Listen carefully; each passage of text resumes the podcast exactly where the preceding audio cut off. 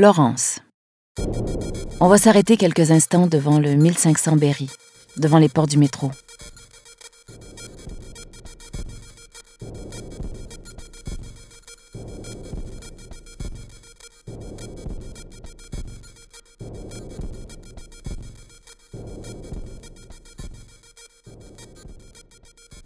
Tu peux ouvrir la porte du métro, entrer à l'intérieur.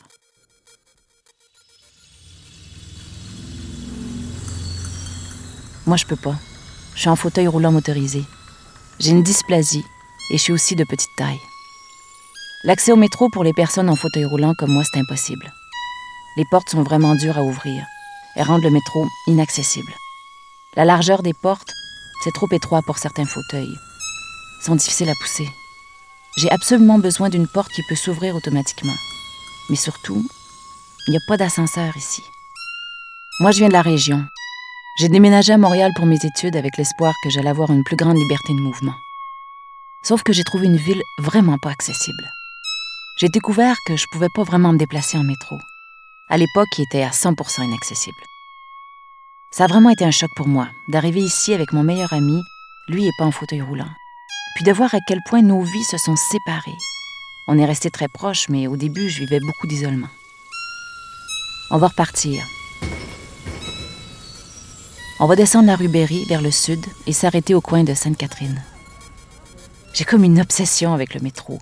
C'est une question d'identité, je pense, pour ce qu'il représente à Montréal. Je considère que le métro fait partie de la culture, de l'histoire. C'est pour ça que cet espace-là m'intéresse. Parce que prendre le métro, c'est une expérience urbaine qui devrait être accessible à tous, pour l'expérience d'être ensemble. Puis, pour voir ce qui se passe. Vous voyez l'édicule du métro Berry-UQAM de l'autre côté de la rue? Là-bas, c'est pareil. Aucun ascenseur. Pourtant, ce qui est bon pour une personne en fauteuil est bon pour tout le monde. En disant on a besoin d'ascenseur dans le métro, ça remet en question tout l'espace. Cet espace-là exclut des gens, dont les personnes avec les poussettes, la population vieillissante.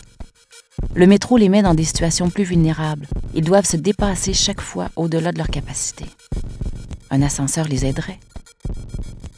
On va s'arrêter au coin de Berry et Sainte-Catherine, près de la lumière de circulation. Le mot ségrégation n'est pas utilisé. Ces termes choquent beaucoup. Ils sont vrais, malheureusement. C'est pour ça que je suis allée étudier en Critical Disability Studies à Toronto.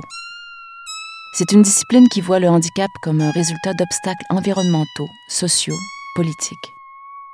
Ce qui veut pas dire occulter la dimension biologique et physique, parce que oui, c'est aussi vivre avec une limitation fonctionnelle.